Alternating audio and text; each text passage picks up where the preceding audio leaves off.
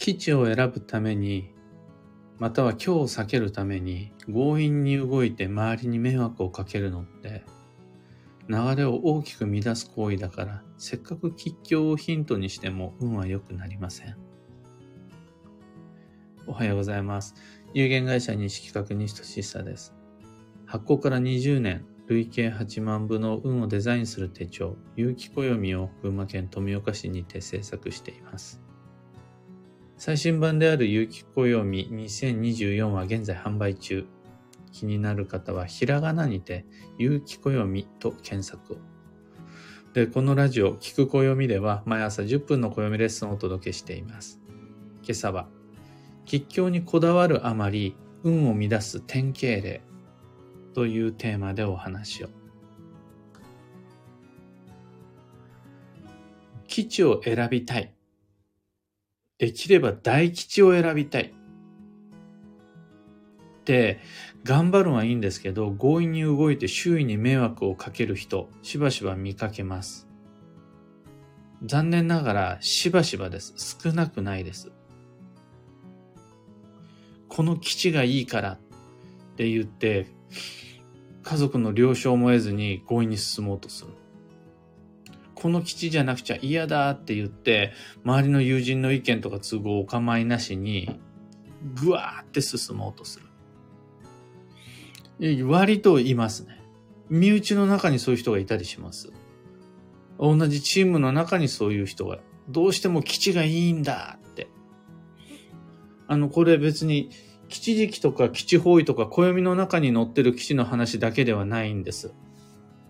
いろんなところに基地っと呼ばれるいいものがあるじゃないですか。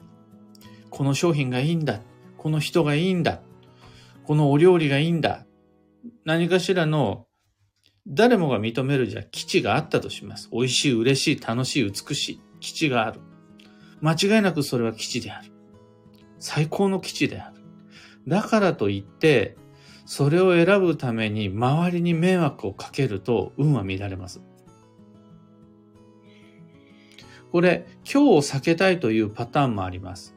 どうしても今度今日は避けたい。危険だから、嫌いだから、嫌だから、評判が悪いから、いろんな理由で今日を避けたい。からと、周囲の了解も了承も共感も得られないままに予定変更しちゃったり、計画を自分で変えちゃったりするっていう方、結構います。これ別に強磁気、強方位、強運勢のことだけを言ってるんじゃないんです。強相性ばっかりを言ってるんじゃないんです。あれは嫌だ。どうしてもダメだ。って言って、わ、わかりました。あなたはそれはいいんだけども、そこになんで家族とか友達とか同僚、顧客を巻き込むっていう話で。そんな風にして確かに基地を選べたとして、または今日をちゃんと避けられたとして、迷惑をかけられた方の周囲の負担感情は運に一切影響しないって思ってんですか？私が今日避けられたならば、きっと周りの人も嬉しいはずって本気で思ってる。私を基地選べたんだから、それで周りも全員ハッピーってなるわけないですよね。だ仮にですよ、僕が当事者として周囲として僕がそこにいたならば、迷惑をかけられるたびに、あの人の評価を下げます。どうしても基地がいいんだ。今日は絶対嫌なんだって言って、説明も、話し合いも、こっちの都合への配慮もなく、基地だ、今日だって言ってる人が自分の家族の中に、友人の中に、同僚の中にいたならば、そのたんびにその人の僕の中での評価はだだ下がりです。ちなみにですね、僕はそんなに心の広い人間でもないので、一発アウトの場合もあります。何度か様子を見ながらとかじゃないです。あ、もうダメだ。で、その人との交流をもう一発目から警戒し始めます。でね、自分で言うのはおこがましいんですが、僕の信用を失うって相手側は結構損すると思うんですよ。ましてやそれが僕という家族だったり、僕という親友だったり、僕というお得意様だったら、あの僕がそういう相手にとっての大切な立場にいる人であるならば、僕からの信用を失うことって彼や彼女にとってめちゃくちゃ大きなリスク損害のはずなんですよ。で、相手側はそう思ってないかもしれないです。いやいや、家族だからこそ許してよ、みたいなね。彼は僕に言うのかもしれないです。親友なんだからさ、これぐらい多めに見てよって。もしくは、一緒に働くチームなんだから。こんなに長い付き合いのお客様なんだから。だからいいですよねって、甘えがじゃあ仮にあったとしましょうよ。そこ言ってるんです。そういう親密な関係性の中で迷惑をちょっとでもかけてしまうからこそ運が乱れるし、縁は離れてっちゃうんです。これがね、どうでもいい他人に対して吉祥をこにこだわって迷惑かけても向こう関係ないから、あんま迷惑かかんないんですよ。僕が基地今日にこだわったとしても、ブラジルの人は地球の裏側にいるブラジルの人は何も迷惑関係ないんです。縁がそこまでないか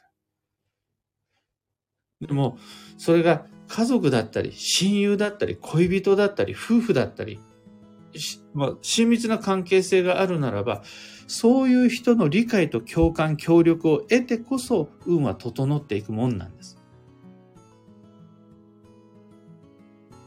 だから、たとえ私にとっての基地、私にとっての今日、なんなら周りの人のことを考えた上での運の選択だったとしても、周囲に迷惑をかけるような強引な進み方、選び方は控えた方が無難なんです。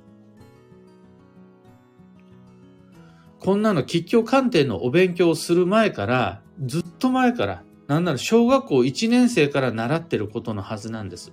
運とは流れに逆らうことで乱れて、無理を重ねることで消耗していきます。幸運を求めるならば、昭和を乱すこと、もしくは強引な消耗を減らしていくことがすごい大事です。話を暦の上での吉祥に戻して、そこにいろんな基地が今日が書いてあると思うんです。それを選ぶにしても、避けるにしても、周りの関係者に迷惑をかけない。あとは自然の流れであるとか、社会秩序を乱さない。無理や強引を突き通さない。これはもう大前提の基本です。ここら辺はあまりにも当然すぎて、運の教科書には書いてないです。なんなら有機暦には書くまでもないことだと思って書いてないです。七方位へ行くときに家族の了承を必ず得てくださいとか書かないですよ。大人が使ってると思ってるから。または大吉日の計画を立てる際に、えー、公序良俗を守ってくださいとか書かないですよ。でも、書いてないから別にいいよねって。書いてないから運には関係ないよね。書いてないから多少強引にでも基地選んでいいよねっていうことにはならないから。そこはもう本当に大前提として確認をしておかないと、本当多いです。あまりに吉祥にこだわるあまり、周囲に迷惑をかけながら進もうとする人。そうやって、基地を選べた、今日を避けられたっていう安心感だけで運がな、なんとかなるかと思ったら何ともならないで、ちゃんと運が悪くなっていく人少なくないです。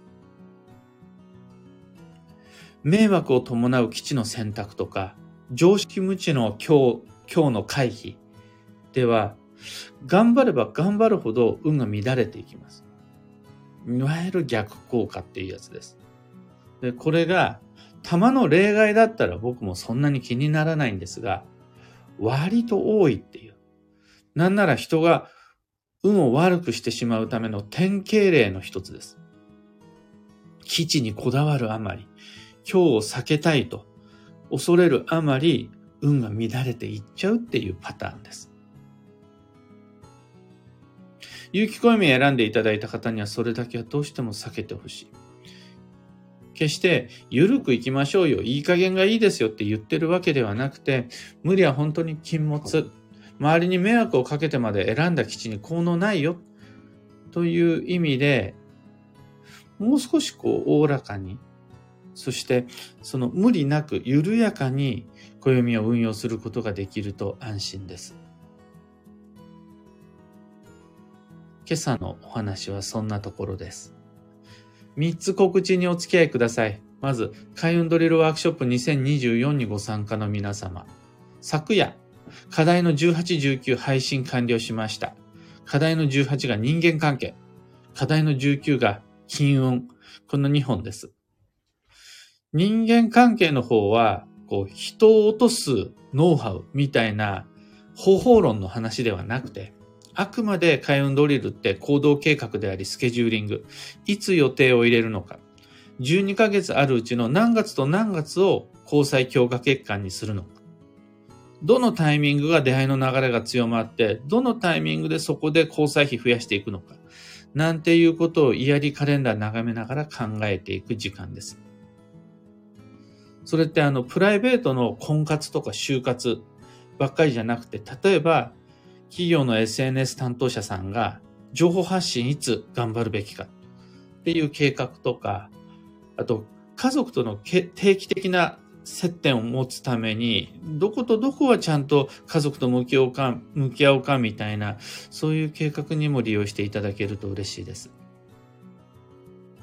開運ドリルへのご参加まだまだ募集中です。お待ちしてます。次に、東京鑑定会に関して。カレンダーの上での年内最後は12月27日です。まだ午前の一枠9時半から空いてます。それと、新春最初の鑑定会は1月17日です。こちらは午前、午後ともにまだ空き時間あります。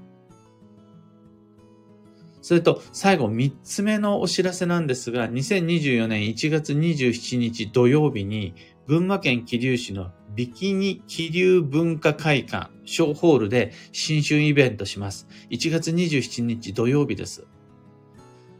19時開演なんですが、18時半からも会場をしていて、どんどんどんどんお席に入っていただくことができます。1月27日の、だから夜ですね。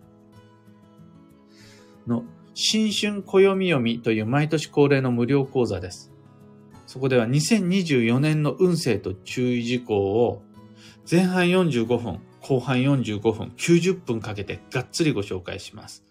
無料ですが、事前のご予約が必要となります。新年のご挨拶、会場で直接できるのがすごい楽しみな年一イベント、お申し込みお待ちしています。開運ドリルも東京鑑定会も新春暦読みも詳細とお申し込みはこの配信の放送内容欄にリンク貼り付けておきます。さて、今日という一日は2023年12月13日水曜日、新月。繁忙の12月7日目です。1週間経ちます。1週間経って繁忙の実感、師走走ってるなあ感、手に入っているでしょうかお仕事ももちろん大切なんですが、運を動かすのは人間関係、コミュニケーション、連絡の方です。人との会話の頻度を増やした方が運が動きます。他人との接点、より多く持てるように予定組んだ方が運動きます。あと、縁を諦めないのがいいです。幸運のレシピは株。これは地面の下の白いやつっていうのがコンセプトなんですが、株だけじゃなくて大根も OK。ネギも、白いネギも基地です。最後に今日のキーワードは秘密、秘すべきことを隠す。その心は、プライバシー尊重することが信用につながり縁を育てる。じゃあそこでのプライバシーって何かっていうと、私にも伝えるべきこと、伝えなくてもいいこと、両方があるし、相手も知ってほしいことと、知らせたくないこと、両方がある。で、ここで、あの伝えるべきこと、知ってほしいことはお互いちゃんと情報交換するのは大前提として、言わなくていいことあるよね。聞かなくていいことあるよね。ここをしっかり持っておくことが秘密、非すべきことは隠すというプライバシーです。裏を暴いたり、ばらしたりする自分を他人に知られちゃうのが辛いです。あの人は裏を暴かない。ちゃんと個人情報、プライバシーを大切にしてくれると他人に見せること、示すことで運が動きます。以上、迷った時の目安としてご参考までに。それでは今日もできることをできるだけ西企画、西としさでした。いってらっしゃい。小川智美さん、おはようございます。タカさん、おはようございます。アキさん、おはようございます。キュアナさん、おはようございます。マイクさん、おはようございます。クーさん、おはようございます。グルーブさん、おはようございます。今日のみんなの空模様は、雲一つない晴れマーク。群馬県富岡市もめっちゃ綺麗に晴れています。今日良いお天気です。ところで、本日だいぶ予定の時刻より配信が遅れてしまったんですが、めちゃくちゃ目は今冴えてます。ちゃんと予定通りの時間に起きて、バチッと目が覚めてたんですが、今おかげさまで西企画が繁忙期でめちゃくちゃ忙しくて、年の変わり目って暦を読む機会が多いんですよね。それで朝からブワーッと仕事をしていたら、だいぶ配信の時間が遅くなってしまいました。お待ちいただいた方、ご心配おかけしました。いつもは本当に寝起きで配信するんですが、今日はもう声もエンジンも絶好調な状態で始められているので、そういう点ではいいんですが、だいぶ40分以上遅れちゃったんで、ご心配おかけしました。僕は元気です。ゆうさん、ななさん、キーボードさん、マーチさん、エミさん、てんぐちゃんさん、かぶさん、おはようございます。てんぐちゃんさん、スターをプレゼントしました30コイン。ありがとうございます。いつもいつもスターありがとうございます。メグさん、ジューシンさんかわいい。私が父の爪のメンテナンスをするようになってから実家に帰るタイミングがかなり定期的になりました。爪ってちゃんと伸びてくれるんですよね。そしたら知らず知らずのうちに帰省の目的がより明らかになり有意義な帰省をできるようになりました。そうしたらいつの間にか小学生の時から仲良しの親友にも定期的に会えるようになったりというおまけおまけもついてくるようになりました。目的を明らかにすることは方位にしてもタイミングにしてもすごく有意義に作用するなと思いながら今日のお話も拝聴しておりました。とのこと。やっぱり必要性、必要だから。それがちゃんと自然の流れだから。ここを何よりも大切にすることが方位だの時期だのよりずっと重要ですよね。僕はそれを必要性、必然性って言葉にギュッて乱暴に押し込んじゃうんですけど、の必要だから。またそれをするのが必然的な当然の流れだからって、ここを見失って、強引にこう、時期の吉凶だの、方位の吉凶だのを持ち出してみたところで、縁整うわけないし、目的の場所にたどり着けるわけないんですよね。で、当人もね、別に方位さえ良ければ全てはうまくいくなんて思ってないんですよ。大吉日に始めたことは絶対に失敗しなんて思しないなんて思ってないんですよ。思ってないんですけど、心のどこかで方位さえ良ければ、時期がいいんだからっていうような期待感が、その、制御できないほど膨らんでるんですよね。だから家族と気まずくなったとしても基地を優先する場面が出てきちゃうし、周りの人を心配させるほどに今日への不信感、今日への不安感、恐怖感っていうのが膨らんじゃうんです。思ってないんですよ。教本に行ったところで死ぬとは思ってないんです。思ってないんですけども、でも怖い。だから、周りに不義理をしたとしても今日避けようとしちゃう。みたいなね。これ、典型例です。運が乱れる典型例です。そうじゃなくって、必要だから実家に帰る。こういった具体的な目的があるんだから私はこれを選ぶ。それが何より重要です。それがあってこそ、暦の上に記された吉時吉法が生きてくるので、忘れないようにしたいですね。マーチさん、ありがとうございます。というわけで、決算の配信はここまで。今日もマイペースに運をデザインして参りましょう。僕も行ってきます。